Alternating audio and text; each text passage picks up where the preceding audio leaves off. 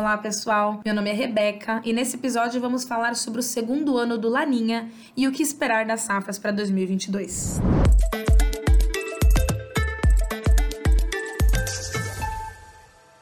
Estamos aqui também com Fernando Hansel, que é agrônomo sênior da Mosaic. Boa noite, Rebeca. Boa noite a todos. Estamos aqui também com o Lucas Codonhoto. O Lucas ele é gerente de culturas aqui da Mosaic. Boa noite, muito bom estar aqui com vocês. E nosso convidado especial, que é o Celso Oliveira. O Celso ele é agrometeorologista da Climatempo. Boa noite, Celso. Muito boa noite, Rebeca, Fernando, Lucas. Boa noite a todos. Muito obrigado pelo convite. Vamos falar aí sobre esse segundo ano de Laninha.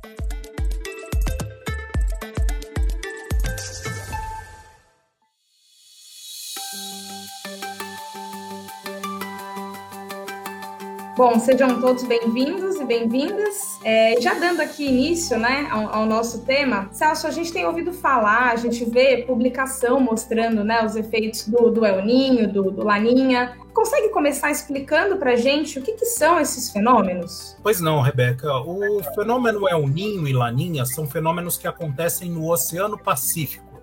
Tá? E o que, que é exatamente isso? O El Ninho é uma área onde você tem na região equatorial desse, desse oceano, a região justamente na divisa dos dois hemisférios, um aumento significativo da temperatura das águas desse oceano, assim como Laninha o resfriamento das águas do oceano. E por que, que a gente fala de oceano se nós estamos aqui no continente? Mais do que isso, por que a gente vai falar de um oceano que está do outro lado né, da América do Sul? Qual é, qual é o efeito dele? A questão é a seguinte: é que, pensando no globo como um todo, Três quartos do globo são feitos, são, a superfície é de água, de oceanos. Então, é natural que qualquer mudança na temperatura dos oceanos, primeiro, um oceano mais aquecido, por exemplo, ele evapora com mais facilidade. E esse vapor d'água que fica no ar acaba sendo distribuído pelos ventos né, para todas as partes aí do globo, e no fim das contas, esse vapor também é energia. Então, isso acaba mudando a intensidade direção dos ventos, e por consequência, a gente acaba observando uma mudança também do padrão de chuva, de temperatura em todo o globo. Então, no caso do El Ninho, né, que é o aquecimento da água do Pacífico, Imaginem o seguinte, né? se eu pegar aquelas mesas de reunião, né, aquelas mesas grandes de reunião, e começar a aquecer somente a mesa, depois de uma meia hora que eu for medir a temperatura da sala de reunião, essa temperatura vai estar mais elevada. Então, é importante sim monitorarmos o oceano, e no caso do El Ninho, por exemplo, o aquecimento, ele faz com que aqui no Brasil especificamente, nós tenhamos aí um, um maior uh, período chuvoso né, na região sul do Brasil. As frentes frias têm mais dificuldade de avançar pela região sul, acabam provocando grande acumulado de chuva. E no norte, nordeste, percebemos uma diminuição da precipitação. E o Laninha, né, que é o resfriamento das águas do Oceano Pacífico, é, inclusive estamos agora no segundo ano de Laninha, ele acaba fazendo com que essas frentes frias elas não deixam de passar pelo sul, mas elas passam mais pelo litoral. E aí que vem a grande questão. A gente fala muito dos rios voadores, né, da Amazônia, que é uma grande recicladora de água. Acontece que qual que é o problema? Se as frentes frias passam muito longe, passam mais pela costa, essa umidade da Amazônia não é atraída pela frente fria na direção da região sul. E aí que acontecem os problemas associados à estiagem, que infelizmente estamos observando agora. Então, não deixa de passar os sistemas, mas há uma desconexão. Né? Então é importante sabermos esses fenômenos El Ninho, Laninha, justamente para termos uma ideia de como é que vai ser a qualidade da chuva, da temperatura no nosso ciclo agrícola. E como que você enxerga, né, as condições climáticas atuais, né, o que aconteceu em 2021 e qual que é a projeção aqui para os próximos meses? É, nós tivemos nesse ciclo agora, nesse início de ciclo e comparado ao último, né, algumas coisas chamaram a atenção. Pensando em Brasil de uma forma geral, a gente até puxa um pouco antes, lembrando um pouco de 2020. É, a primavera de 2020, a, a regularização da chuva na primavera de 2020 aconteceu de forma muito tardia. A chuva atrasou em boa parte do país, é, e isso fez com que a instalação da primeira safra acontecesse de forma mais tardia e isso acabou atrasando todo o ciclo. Né? E, e, o impacto maior foi observado justamente na segunda safra.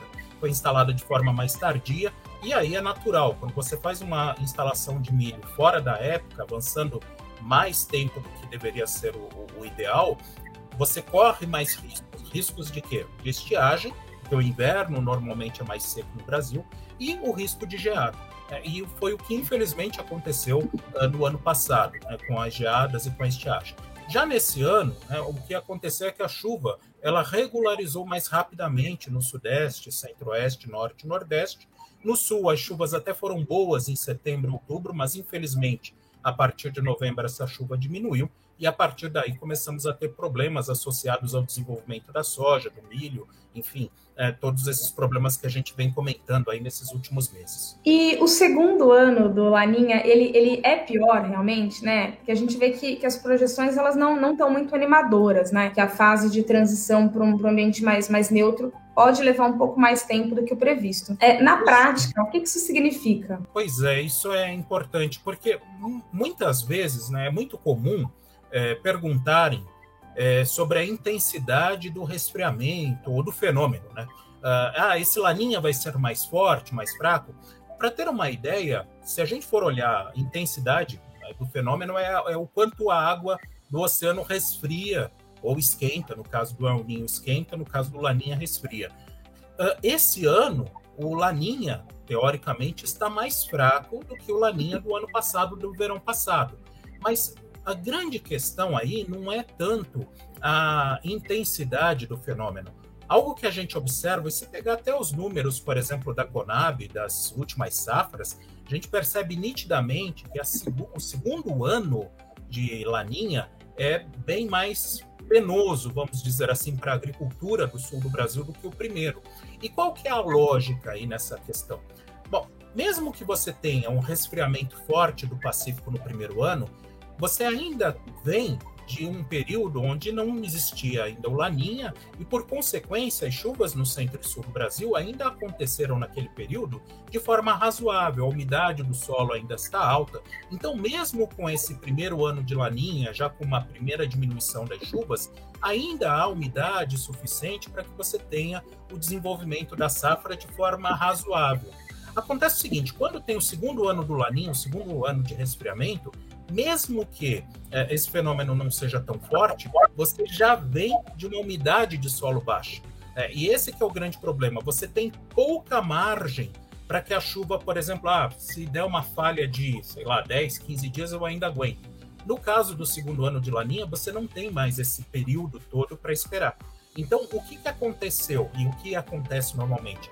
Você já vem de uma condição inicial ruim, umidade de solo mais baixa, e claro, por ser ano de laninha, a chuva fica espaçada. Então as perdas são maiores. Só para ter uma ideia aí de números, a última vez que tivemos aí um laninha, que o segundo ano foi pior que o primeiro, foi 2012, 2011 2012. E a produção, por exemplo, de milho no Rio Grande do Sul caiu aproximadamente 40% em relação ao primeiro ano de Laninha. Então, é importante até falarmos com os nossos uh, telespectadores, internautas, enfim, com os produtores, para que mais do que a intensidade, a gente perceba a questão da persistência. Uh, se tivermos aí um segundo ano de Laninha, a situação costuma ser mais perigosa.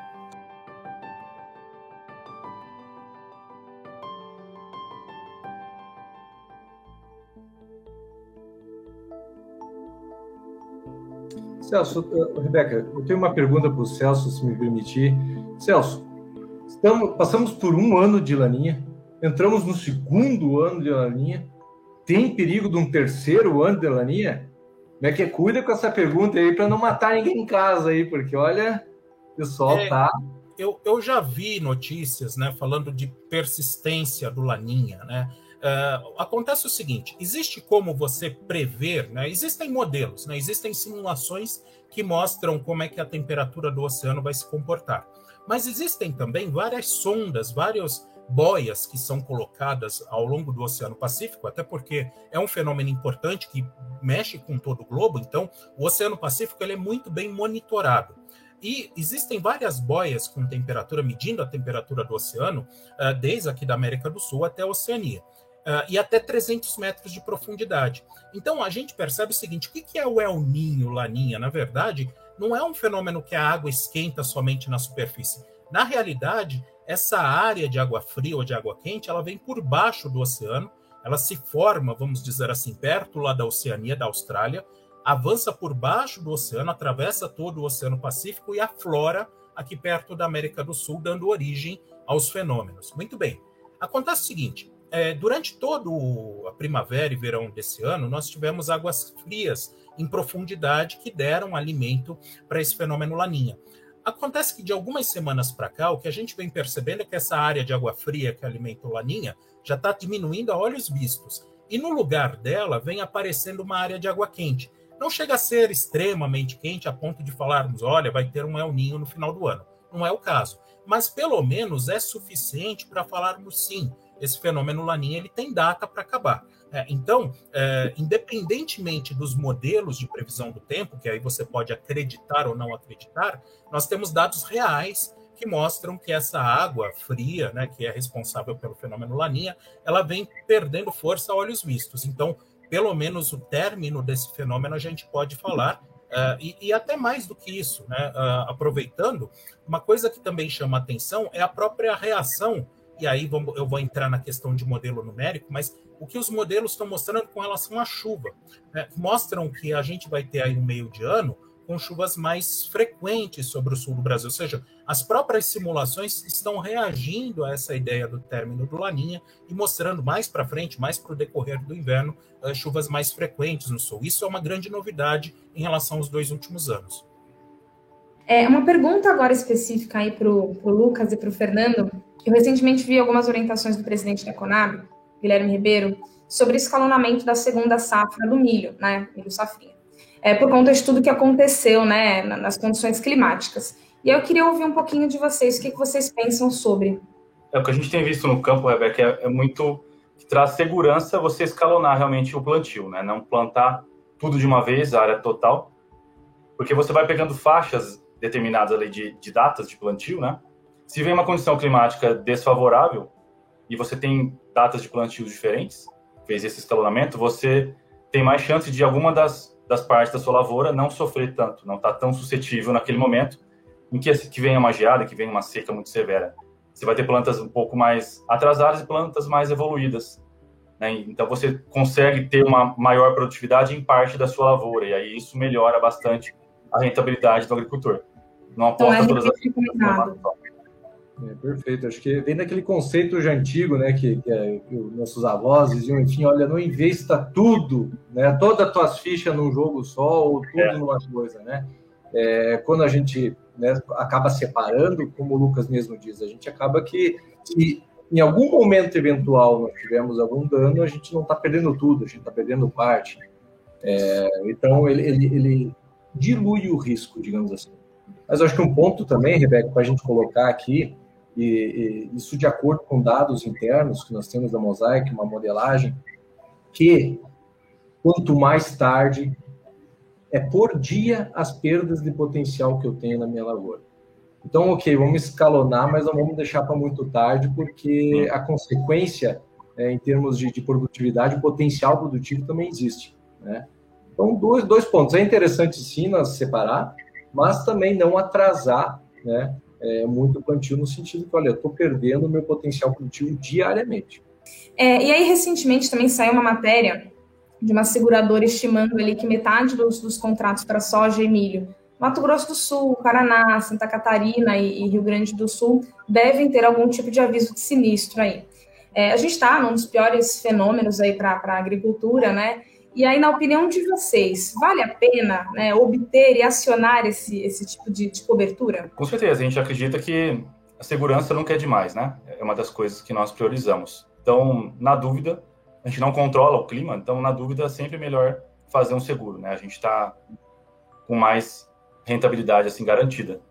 É, o, o seguro é um, é um, um jogo de sorte também, querendo ou não, né? Esse ano passado, os produtores que fizeram seguro, principalmente da região sul aqui, é, se deram muito bem. Né? Produtores que estavam colhendo 5 sacos por hectare, por exemplo, 10 sacos por hectare, e no seguro eles firmaram 40, 45 sacos por hectare. Então, eles asseguraram, sim, a rentabilidade deles do ano. Né? Mas, claro, né, é, é, seguro é seguro. Né? Às vezes, tu precisa usar ele, às vezes não precisa. Mas eu gostaria de saber do Celso também a opinião dele. Não, eu, eu acho altamente importante o seguro. O seguro é que, como, vamos dizer assim, o seguro que a gente faz para a nossa casa, para o nosso carro, pode ser que a gente não precise usar. É, mas pelo menos caso aconteça alguma algum algo que, uh, enfim, algum acidente, enfim, algum incidente, você tem justamente essa uh, essa forma aí de uh, ter um ressarcimento, enfim, do, do, da, daquele prejuízo que foi causado. Eu diria que é a mesma coisa. Então, para a agricultura, qual que é a questão? Você não controla de fato o clima. É, e, eventualmente, mesmo diante de uma condição favorável, a gente enxerga ainda, eventualmente, áreas que acabam sendo mais penalizadas. A chuva não cai por alguma questão de topografia, ou enfim. Então, ou mesmo granizo, que é muito comum aqui no centro e sul do Brasil, né, no, no final do inverno, no decorrer da primavera. Então, é o tipo de situação que eu sempre recomendo. Ah, uso, ah, ah, o uso do, do seguro, fazer o seguro justamente para evitar aí alguma uh, alguma surpresa desagradável. E Lucas, você que tem bastante contato com o pessoal que está diretamente no campo, né? Queria que você contasse para a gente um pouquinho é, da percepção deles, né? O que está acontecendo, o que está sendo falado aí pelos, pelos produtores. Eu tenho conversado bastante com os nossos clientes, bastante agricultores, e eu tenho percebido muito uma certa insegurança, assim, o que, que vai acontecer daqui para frente, né? A gente vem de um ano aí que teve bastante problema de seca, principalmente região sul do Brasil. Teve geada que danificou bastante as lavouras, impactou na produtividade, na rentabilidade dos agricultores. E aí fica aquela dúvida: o que, eu faço daqui para frente? Vale a pena ainda continuar investindo em tecnologias, continuar investindo numa boa semente, num bom fertilizante? E aí queria pedir para o Celso, em relação ao clima, Celso, é, o que, que eles podem esperar daqui para frente? Pessoal que está plantando safrinha agora, pessoal que está plantando, vai plantar trigo daqui a pouco, né? Por junho, julho. Qual que é o cenário que você consegue ver um curto prazo e um prazo um pouco mais longo. É, o importante, Lucas, logo de cara, antes da gente falar da previsão, é a nossa condição inicial. É, a instalação do safrinha no Brasil, de uma forma geral, e também Paraguai, enfim, está acontecendo de forma mais rápida é, do que o observado há um ano atrás. Com isso, você aproveita um pouco melhor o período do ciclo úmido, agora final de verão e decorrer do outono. A, a, a, o ciclo da cultura pega uma boa parte ainda das precipitações que costumam acontecer aí entre final de verão e início do outono, e além disso, né, com relação à geada que a gente viu ah, no ano passado, eh, lembrem que a primeira grande geada aconteceu no dia 30 de junho. Se tivéssemos uma instalação dentro do, da janela ideal, eh, boa parte do milho já estaria salvo, já estaria no processo de colheita. Então, esse ano, justamente pensando em geada também, essa questão da onda de frio, não quero dizer que não tenhamos frio esse ano, mas pelo menos você evita que o ciclo da cultura avance até momentos, períodos que a temperatura costuma ser mais baixa. Pensando aí no curto prazo, né, o que vem acontecendo agora é, nesses últimos dias? Vem chovendo muito sobre Sudeste, Centro-Oeste, principalmente Minas, Goiás, Mato Grosso, parte aí do Mato Piba. Só que algo que chama atenção agora para a semana que vem também ao longo da primeira quinzena de março é que a gangorra da chuva, né, que sempre pende para um ou mais para norte ou mais para sul do Brasil, ela volta para o sul. Volta a chover mais frequentemente sobre a região sul e volta a chover mais frequentemente também sobre Paraguai, Mato Grosso do Sul, interior de São Paulo. Isso é uma boa notícia porque aumenta a umidade do solo, também o Paraná, enfim, Uh, isso ajuda a acelerar um pouco mais, trazer mais coragem, vamos dizer assim, justamente para o produtor, para ele prosseguir aí com esse plantio da segunda safra. E mais do que isso, a chuva prosseguindo até meados de março, ela mantém, traz aí uma umidade de solo melhor. Agora, não podemos nos esquecer que ainda estamos em laninha. E essa situação da volta da chuva para o sul é temporária. Então, entre a segunda quinzena de março e até mais ou menos a primeira quinzena de maio, as precipitações vão começar a acontecer de forma mais espaçada novamente. Então, ainda não saímos dessa situação uh, de chuvas eventualmente mais espaçadas. Agora, pensando mais para o final do ciclo, a segunda quinzena de maio, mesmo início de junho, a chuva volta a ganhar frequência, por quê? Porque até lá já vai ter acabado o fenômeno Laninha, e aí as primeiras frentes frias mais fortes, né, que trazem aí alguma queda um pouco mais forte da temperatura, além de trazer essa queda de temperatura, costumam trazer chuva. Então, de uma forma geral, é claro, não temos aí no centro-sul do, do, Brasil, Mercosul, ainda uma condição considerada ideal para o desenvolvimento do safrinha. Ainda existem alguns períodos eventualmente secos. Mas uh, não temos aí uma situação onde a chuva não retorna, fica corta de vez, não é o caso. Né? Então, a, a, perspectiva é melhor pensando aí num, num prazo um pouco mais longo. E Celso, queria aproveitar, tem bastante gente do Paraguai assistindo nós aqui. Dá um abraço para o pessoal do Paraguai, temos bastante clientes, bastante amigos lá. E para o Paraguai, apesar de estar perto do Brasil, você vê alguma situação é, específica para lá, de clima? O que, que você consegue trazer para nós do Paraguai? Então, com relação a, a, essa precipitação que acontece, né, essa mesma chuva que volta para o sul, ela também alcança áreas do Paraguai. Uh, é claro que quando a gente olha para o Paraguai, áreas mais ao norte, mas aí já a instalação é bem mais escassa, né? no, no, norte do país essa chuva acontece de forma um pouco mais irregular. Mas pensando nas áreas, justamente as áreas majoritárias de instalação, né, na fronteira com Mato Grosso do Sul, na fronteira com o Paraná, mais ao sul também, a região de Encarnação, no, no sul do Paraguai, a expectativa é, é, favorável agora com relação ao retorno da chuva. E o ponto aí para a gente monitorar é bem essa questão aí das chuvas mais espaçadas entre a segunda quinzena de março e meados de maio. Com relação ao frio, por enquanto, as simulações elas mostram que as ondas de frio elas vão acontecer é, já no final de maio, decorrer de junho, mas pegando áreas altas da região sul não pega tanto a área do Paraguai e também não pega, por exemplo, áreas do oeste e norte do Paraná.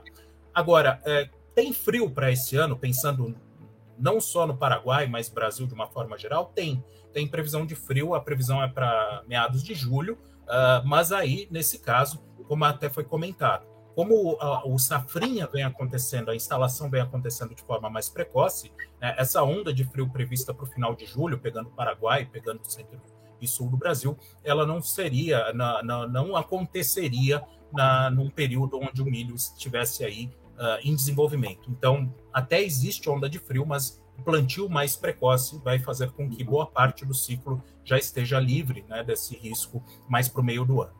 Celso, pegando carona aqui, tem uma pergunta do Rogério Rocha. Ele está perguntando qual que é o mês, previsão de início das geadas? Olha só, o frio esse ano, por sinal, ele chega mais cedo. Tá? Em abril já há previsão de queda mais acentuada da temperatura, mas não a ponto de trazer geadas para áreas vulneráveis. Mas é bem provável, né? na verdade, essa semana já geou em Urupema, lá em Santa Catarina.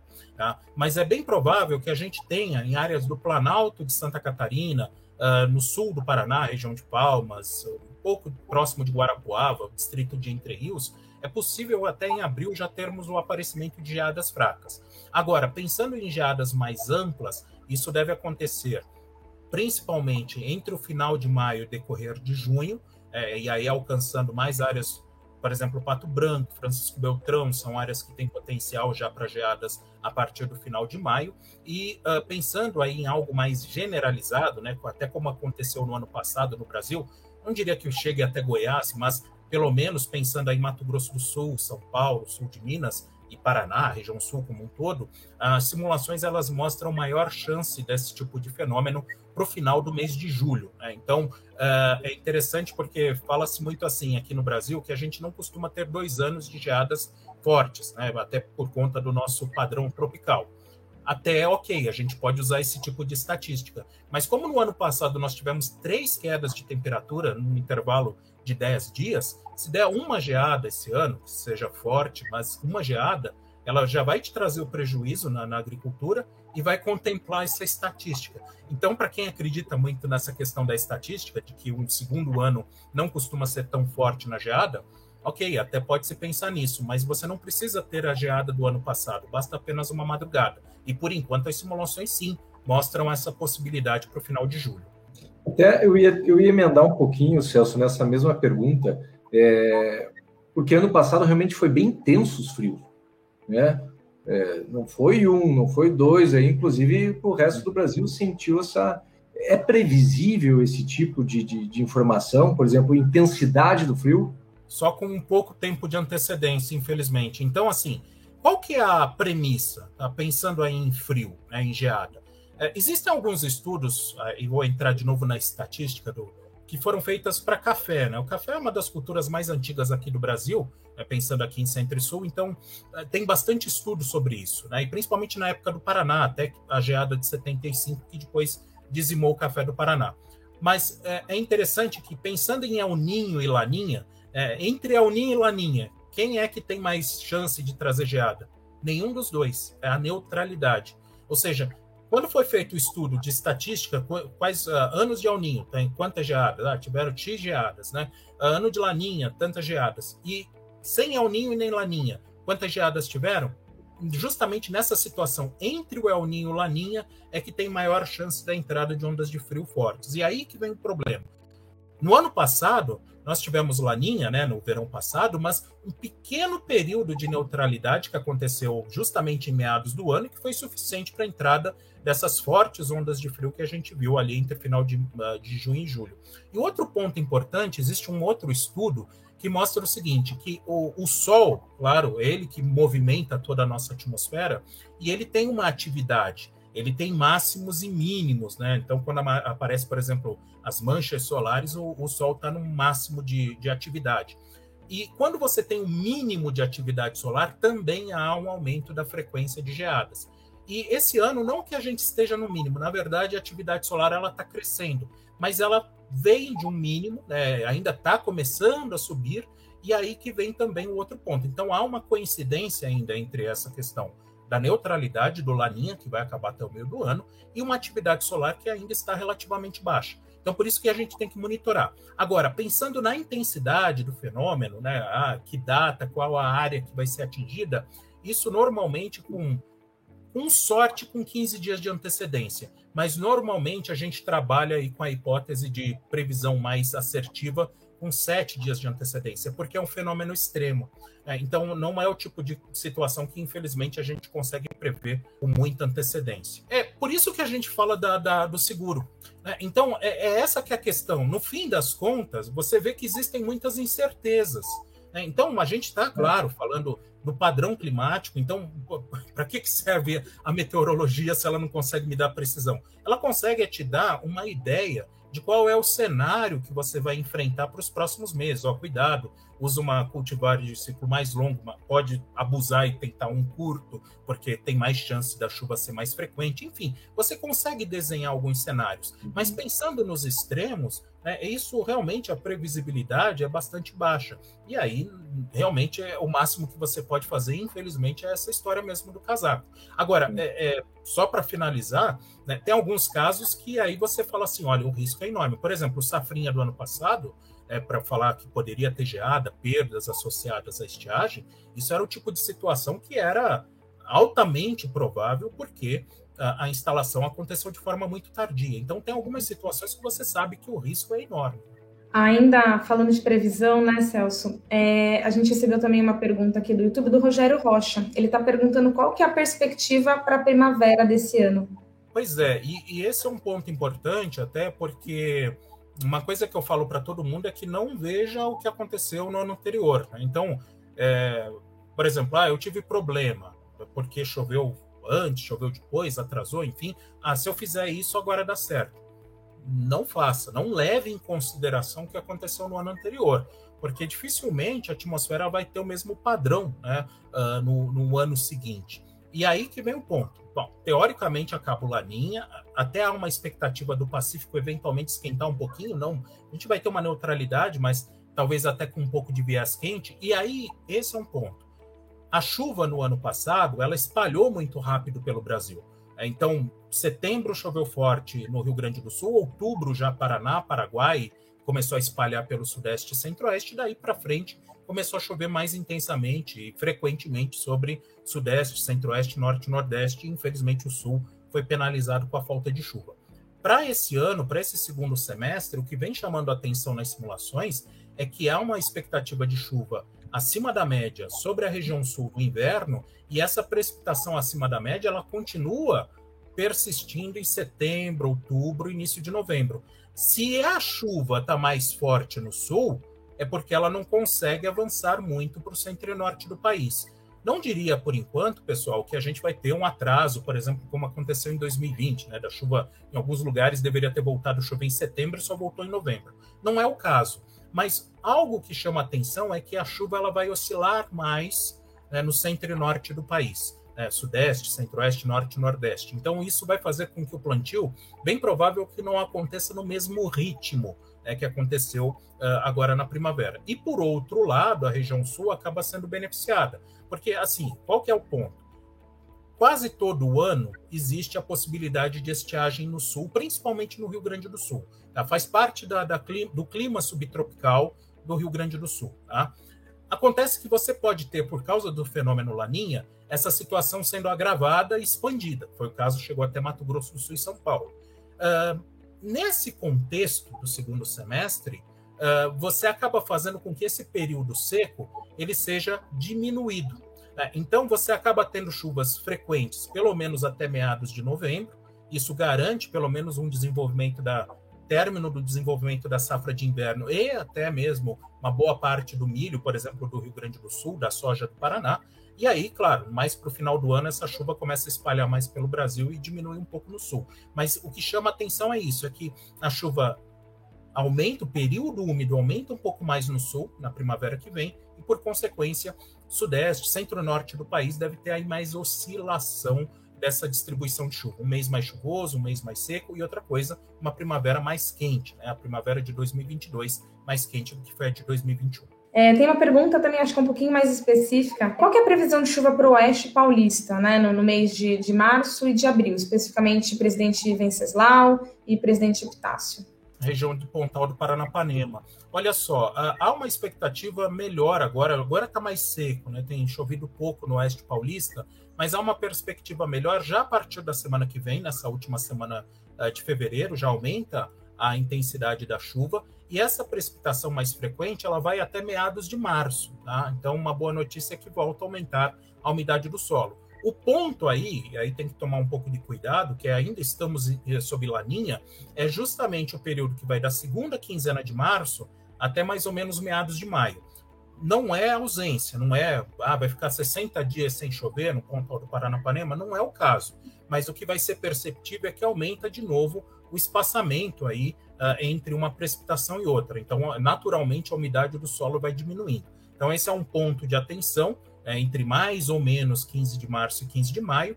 E aí, uma outra mudança que a gente vai perceber a partir do final de maio, e olhando para o inverno, né, é que não vamos ter chuvas, é, não vamos ter inverno, um inverno tão seco como foi o último. Né, os dois últimos, na verdade, tivemos laninha nos últimos dois anos, e isso provocou uma estiagem nesses dois últimos anos, muitas queimadas, inclusive, tudo mais. Então, a perspectiva é que a gente tenha até alguma precipitação um pouquinho mais frequente, aí final de maio, decorrer de junho e também em julho. Mas essa é mais ou menos, é um tobogã, né? melhora agora, diminui um pouco aí, principalmente em abril, melhora no final de maio, decorrer de junho.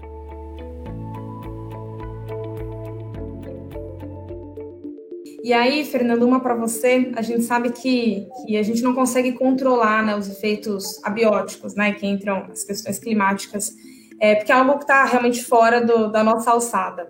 Mas a gente, como, como ser humano, a gente consegue se fortalecer né, nutricionalmente para conseguir enfrentar é, algumas adversidades. É, quando a gente fala das plantas, né, a gente consegue fazer algum trabalho nesse sentido também? Não, com certeza, Rebeca né, é, colocaste muito bem, né, que, que a gente não consegue eliminar, né, não tem, né, a gente não vai ser louco dizer, olha, faz tal coisa que vai dar tudo certo, não, né, a gente consegue mitigar os efeitos, a gente consegue aumentar a tolerância das plantas. Existem algumas estratégias, sim, né, agronômicas, é, para esse aumento da tolerância das plantas a um estresse, né. Vamos lá, se a gente olhar para uma planta, né, né? Aqui estão as folhas, tal. As folhas servem para quê? Ó, fazer fotossíntese, né? captar energia luminosa, né? produzir açúcares. Aí vai lá, caule, né? transporte de açúcares. E raiz, absorção de água e nutrientes. Né? Então, se nós queremos aumentar a tolerância de uma planta à falta de água, por exemplo, que é um dos estresses abióticos, que nós somos talvez o principal, né? O que nós temos que fazer? Aumentar o sistema radicular. Né? Para aumentar a tolerância de uma planta a um estresse hídrico, nós temos que estabelecer e, e, e gerar manejos que propiciam um bom desenvolvimento radicular. Né? Quanto maior o volume de solo explorado, maior é a probabilidade da planta absorver água também. Né? Então, esse é o primeiro ponto. Né? Como fazer isso? Como fazer isso? Como aumentar o sistema radicular de uma planta? Primeiro ponto, Primeiro ponto que talvez é a base de todo o sistema produtivo. Corrigir a acidez pH né, do solo. Né, nós, é, com, com, com o, o, pH mais baixo, nós temos a presença de alumínio. O alumínio ele é tóxico para as plantas. As plantas, quando a raiz chega lá, encosta no alumínio, pá, parei de crescer. Né? Então, o, esse é um dos principais problemas que nós temos a nível de Brasil e Paraguai, é a falta de calagem, né? que é aquela é a base, é a base de todo o sistema produtivo. Temos também todo o efeito físico do solo, né? Quando eu tenho um, uma, algo físico que está restringindo que minha raiz ela se aprofunde, né? Como uma compactação do solo, a raiz ela vai acabar se limitando na em, em superfície. Como eu contorno isso? Bom, rotação de culturas é uma boa estratégia, né? Quando a gente rotaciona culturas, na verdade, nós estamos rotacionando o sistema radicular também. Né? A gente faz assim com o solo, né? tende a trabalhar com ele. Além disso, também uma adubação superficial, né, ou fertilidade superficial, vamos dizer assim, fertilidade superficial. A raiz, para que, que ela vai, a raiz ela vai crescer em profundidade se a comida dela está ali? Para que, que ela vai gastar energia?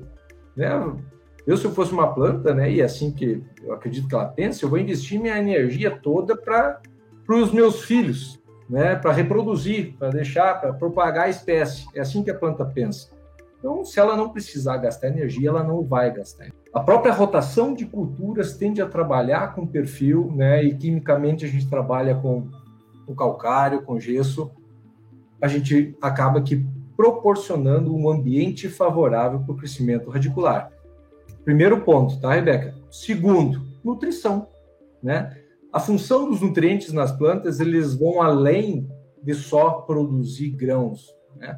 ah, o status de saúde de uma planta passa por uma planta bem nutrida. É, é o que a gente brinca, a avó, a avó da gente diz, né, ó, oh, meu filho, né, neto, né, é, é, coma para ficar bem fortinho, é tolerância. Isso dá tolerância para a planta a estresse, sejam bióticos ou abióticos. E aí nós temos exemplo, por exemplo, é, é, nutrientes como nitrogênio, fósforo, boro, são nutrientes extremamente importantes para o crescimento radicular. Né? Então, esses nutrientes eles auxiliam, colaboram para que a planta ela possa se desenvolver vegetativamente, tanto da parte aérea, mas também da parte radicular. Então, nos aumenta a tolerância a estresse. Né? E outros nutrientes, por exemplo, o magnésio. Magnésio, pessoal, toda, toda vez que a planta ela tem um estresse, a planta ela produz uma toxina internamente, vamos abreviar aqui, fins, né? É eros, né? Ela produz eros, que é uma substância tóxica. Né? É uma substância que, que, que ela, ela, a planta sofre com estresse e ela acaba produzindo mais desses zeros. Consequentemente, ela fica doente. Isso é, é, é, é o que acontece em, em, uma planta estressada. O magnésio, um dos nutrientes né, de extrema importância e muitas vezes esquecido, ele é o faxineiro, aquele que limpa essa, essa bagunça lá dentro. Então, o teor de magnésio, né, uma planta bem nutrida, com magnésio, ela tende a reduzir os teores de eros dentro da planta. Consequentemente, eu tenho plantas mais toleráveis, né, que estão tolerando mais esse tipo de estresse. E claro, também o potássio, já sabido, por exemplo, né, o potássio é um nutriente que controla a entrada e a saída de água das plantas pelas folhas. Né? Então, pessoal, segredo, né? É, ou se, não é né, que seja segredo, mas é, nós falamos da base e, e, e, quando a gente fala de nutrição, é nutrição balanceada, né? É, nós temos que ter um balanço nutricional, todos os nutrientes é, de forma balanceada vão conferir saúde para a planta e, consequentemente, tolerância a estresse, sejam eles abióticos ou bióticos.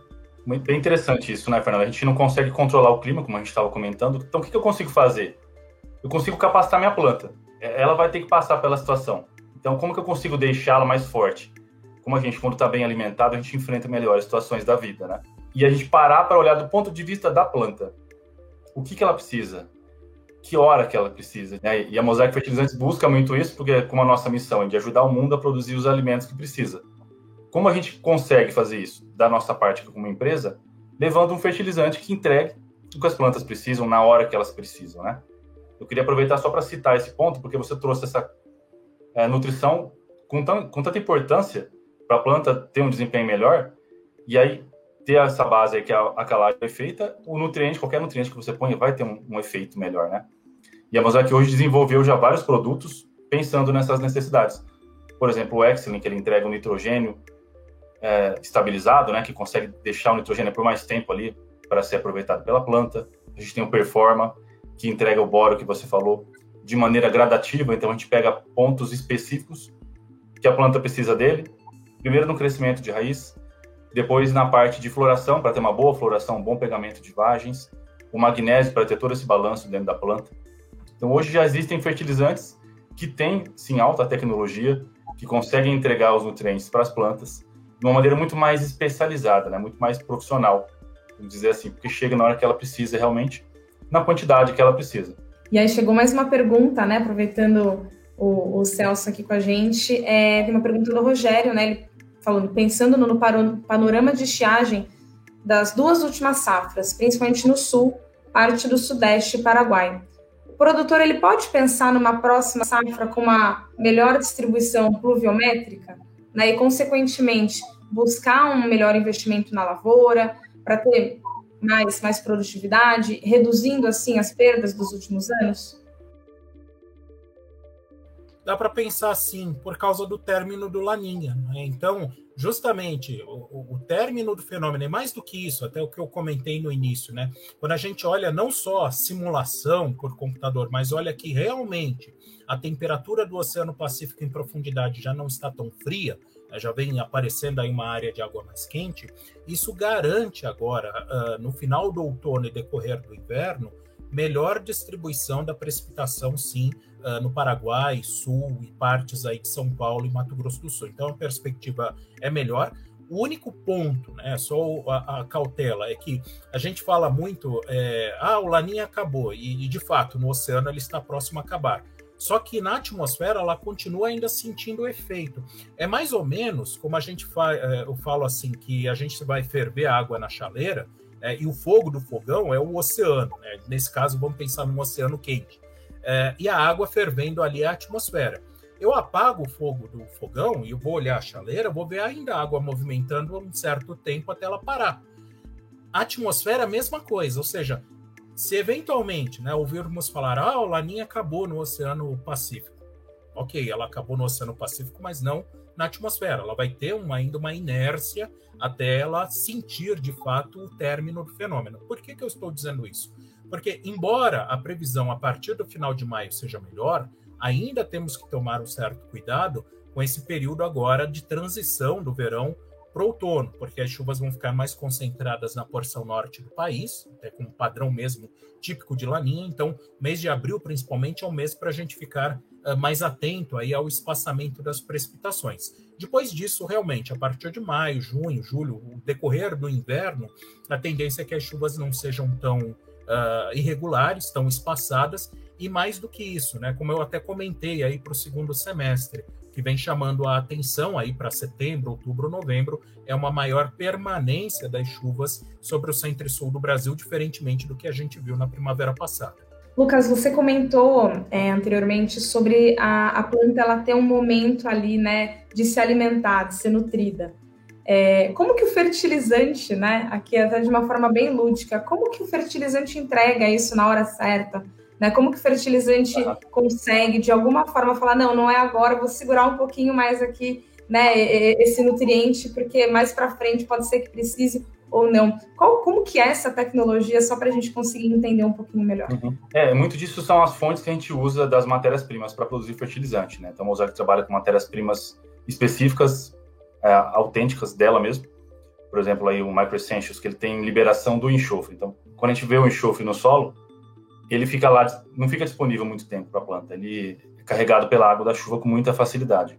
Então, qual que é a tecnologia MicroEssentials? Ele entrega esse enxofre, parte libera na hora e parte ele vai liberando gradualmente aí para a planta conseguir usar tanto no início do ciclo quanto lá na frente. O, o, a gente tem Aspire que faz a mesma coisa só que com boro. Então é uma fonte de boro que libera na hora e uma fonte de boro que libera gradual, as duas do mesmo produto. E a gente tem um Performa que combina essas tecnologias. Então, o Performa libera enxofre gradual, libera boro gradual, tem magnésio solúvel. Então, tudo está na tecnologia de uh, que hora que vai liberar cada um está na fonte quitar esse nutriente. Se ele é mais solúvel, essa solubilidade imediata, se ele vai depender de uma reação ali para ir sendo entregue para a planta. E a gente vai conseguindo dosar isso para ela ter o nutriente exatamente naquela parte do ciclo em que ele é essencial, em que ele impacta em tecnologia. No boro, como o Fernando falou, ele impacta no início do ciclo para crescimento de raiz. O enxofre também, o enxofre nasce no caso da soja, ele ajuda a nodular bem, então ele precisa estar presente no início do E lá mais adiante, na parte de quando acontece a floração, precisa ter o boro para conseguir é, ter um bom pegamento de flores, para a planta não abortar muitas flores, para o milho ter um bom crescimento do tubo polínico. E as fontes convencionais que a gente tem, elas não conseguem levar o boro até lá na frente. Geralmente é uma fonte só, em que esse nutriente é arrastado pela água e se perde. Aí você não tem mais ele presente no, no final do ciclo. Então, a gente observando essas necessidades aí, conseguimos desenvolver essas técnicas, ter essas fontes diferentes para entregar o nutriente na hora que a planta precisa é, estava comentando né, em relação ao Exxon e eu né, pensei que, olha, o Exxon realmente é como se fosse um seguro. Nós estávamos falando de seguro, né? É, o, uhum. o Exxon é exatamente um seguro que nós temos né, contra a perda de nitrogênio. Né? Quando, como, como, clica, como que o clima vai, vai agir, né? A gente não sabe. Né? A gente não sabe como é que é. É, altas temperaturas, ou enfim, aquela chuva que está vindo, aquela nuvem que parece que vai, oh, negou, né? E, e assim por diante tudo isso influencia é, é, é, na, no aumento da volatilização do nitrogênio. E o Exxon, o Exxon nos dá esse seguro. Né? Ah, Sim. negou com a chuva? Não se preocupa, né? Ele está segurando lá, ele está protegendo a ureia, esperando a próxima, é. né? E assim por diante. Então... Essa é uma tecnologia bem interessante também. Geralmente se usa ureia para milho e trigo aí. Então a condição ambiental lá de pouca umidade evapora com muita facilidade, né? Volatiliza. E o Excellent tem essa esse material aí, NBPT, que ele segura o nitrogênio por mais tempo. Então, é realmente esse seguro, porque senão, se chover bastante, vai incorporar, mas se não chover com tanta proximidade ali, o Excellent consegue segurar esse nitrogênio por mais tempo. E a planta usar ele daqui a pouco quando chova bem. É exatamente aí, o seguro, perfeitamente. Se chover, não vai embora junto, né? Isso, se chover, ele vai incorporar e a planta vai absorver normalmente.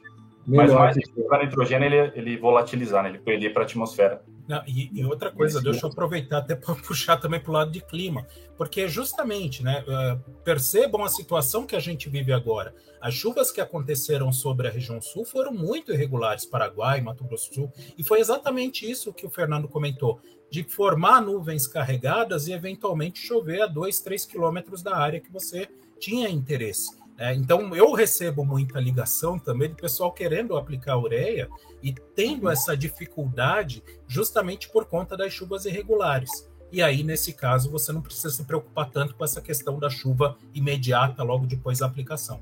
Chegou mais uma perguntinha aqui. É, o que devo levar em consideração para o plantio do trigo, visto o laninha?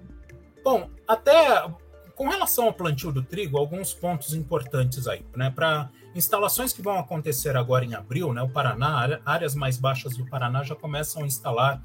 Há uma competição aí entre milho safrinha e trigo, né? Agora no, no, no início do outono.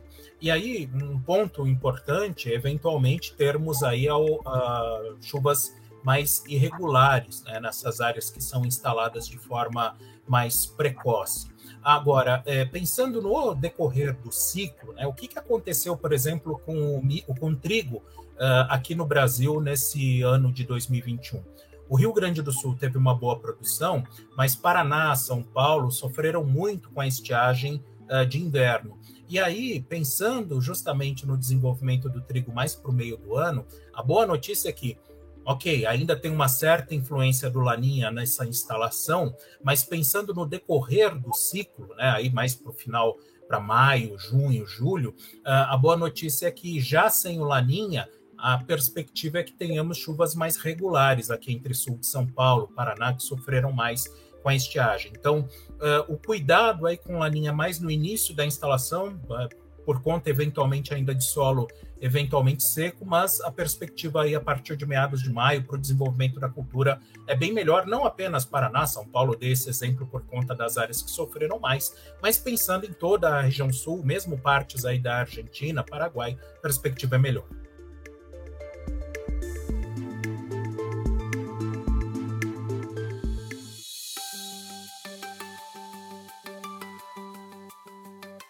E aí queria pedir aqui para vocês, né, um, um conselho final para o produtor, um conselho final para quem está plantando, né, para quem está pensando em, em, rentabilidade ali, o que, que vocês deixam de, de mensagem final aqui? Olha, é, foram dois anos complicados né, para o sul, esse, esse verão especialmente, né? Então tivemos problemas com safrinha, tivemos problemas com a safra de verão, infelizmente, em função aí do, da, da estiagem. Uh, mas o importante aí é percebermos, uh, primeiramente, o causador disso, né, principalmente olhando para esse verão, ele já está perto do seu final, né, que foi o fenômeno Laninha. E isso garante aí uma, um padrão climático, né, principalmente para o final do outono, decorrer do inverno e inclusive a próxima primavera, melhor. Né? E, e claro, sempre olharmos aí para situações que podem nos ajudar. Então, a gente comentou, por exemplo, da questão do seguro, eventualmente.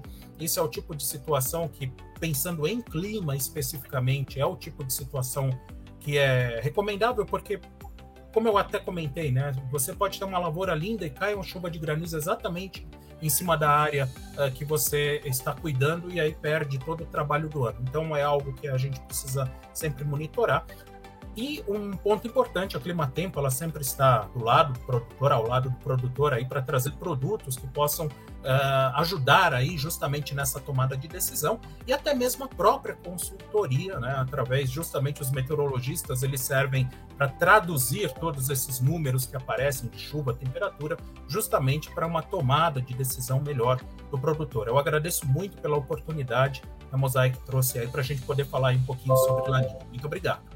A gente te agradece, Celso. Lucas, seu conselho final aí. Eu queria também agradecer a oportunidade de estar conversando aqui com vocês, com o pessoal que está nos assistindo. E eu achei bastante importante aquela, as palavras do Celso ali, no sentido de olhar esse ano como esse ano, né? A gente não considerar o que vai ser igual ao ano passado, o que vai ser igual ao ano anterior. A gente aprende com o que aconteceu, mas não dá para dizer que exatamente a receita do ano passado vai dar certo esse ano. Então, eu, por isso que eu achei tão importante essa conversa de hoje aqui sobre clima, ver possibilidades de clima. A gente entender um pouco também do, do portfólio da Mosaic aqui. E eu queria dizer isso, que a Mosaic está do lado do agricultor, entendendo as necessidades deles e buscando desenvolver negócios, produtos que ajudem no negócio dele. A gente quer que o negócio da agricultura, da pecuária, cresça. A gente quer estar junto com isso do lado de vocês. Perfeito. Hansel, tuas, tuas mensagens finais aí. Bom, é, é, o que eu gostaria de dizer é que realmente nós, né, nós não conseguimos evitar né, um estresse climático, né, um, é, abiótico foge do nosso controle, né, mas nós temos sim ferramentas que a gente pode trabalhar para aumentar sim a tolerância das plantas ao estresse. É, comentamos sobre algumas ferramentas, né, é, é, é interessante o produtor que não começou começar a pensar, né, para frente, né, o solo ele tem memória, o solo ele tem memória e a planta lê a memória do solo, né? É, então é, é, é interessante é, é, ele pensar a longo prazo, né? O produtor sempre guerreiro, né? Sempre pensando não desiste, deu seca, ano que vem vou de novo, planto, vou, né? É, porque ele sabe, né? Que, que depois do, do, do, sol vem a chuva, no caso da laninha, e depois, né, depois da chuva vem o sol, né, no caso. Mas enfim, né? sempre está se preparando, né, a unidade produtiva dele é de onde ele tira o sustento, invista para ele poder colher os resultados. Chegamos ao final do nosso episódio. Queria agradecer aos nossos convidados e aos nossos ouvintes. Até a próxima!